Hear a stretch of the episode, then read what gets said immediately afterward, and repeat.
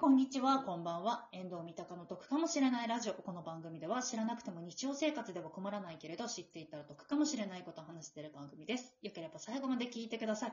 今回もですね、前回に引き続きゲストの方いらっしゃっております。この方です。どうぞ。はい。いえいえです。よろしくお願いします。はいよろしくお願いいたします。いえいえさん、2本目になりまして、また投資の話の方をお伺いしていきたいと思いますので、よろしくお願いいたします。はい。お願いします。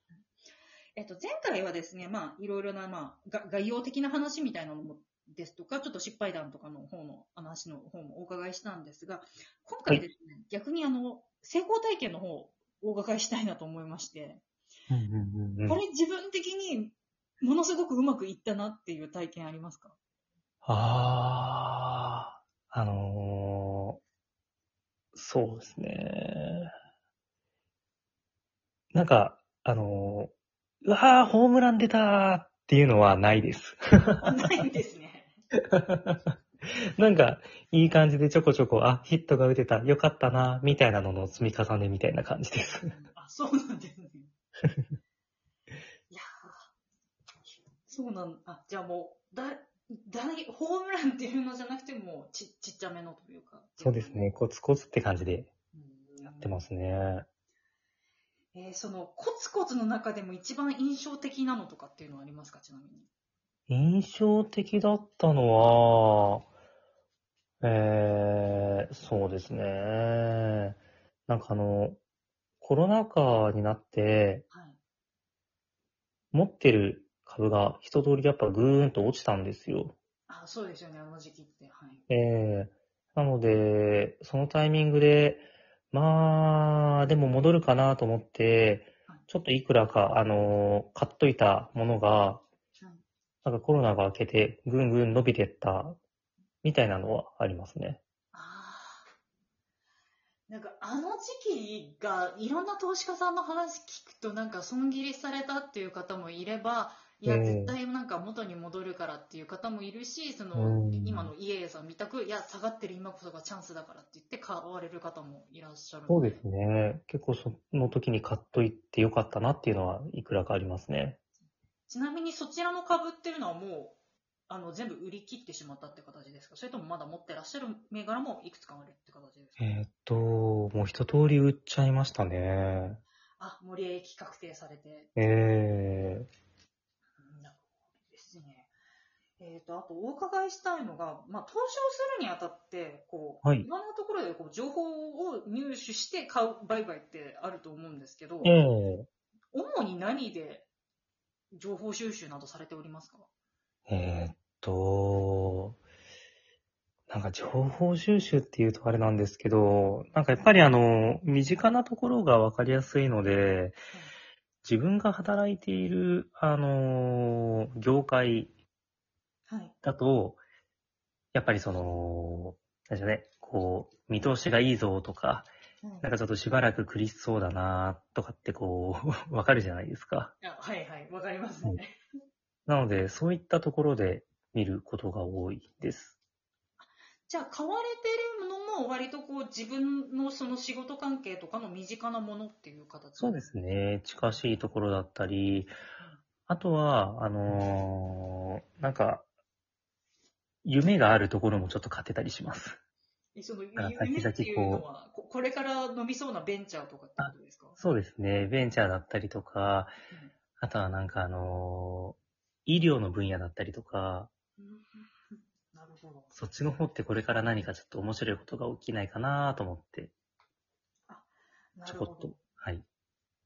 えーちなみにその医療とかベンチャーとかっていうのは、そのなんか昔で言う、なんかと統一とかではなくて、なんて言うんでしょう、まマザーズとかそういう感じっていうことですか？いや、あのー、統一とか、あと、今でプライムですね。あ、はいを、のところで買ってます。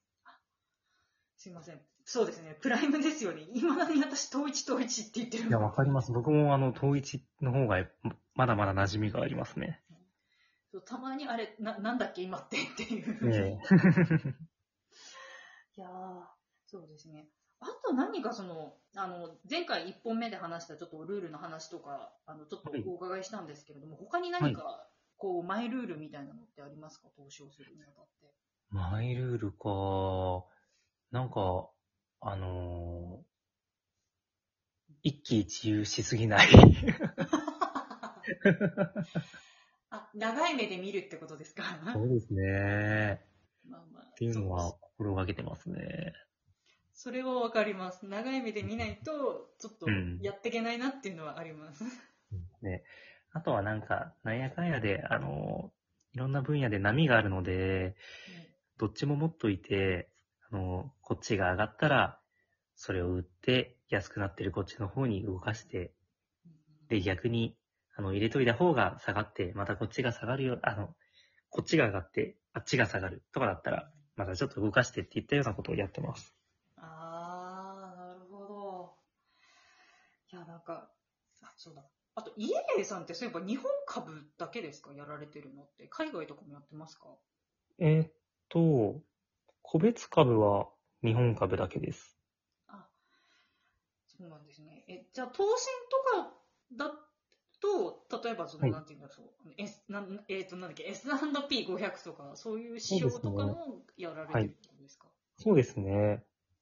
うんそっちも、はい、やってます。はあなので、円安の恩恵が結構ありました。あ、そっか、円安の、そっか、そうですよね、今だと。そうですね。で、僕、基本的にあの、えっと、なんか、臆病なところがベースにあるので、はい。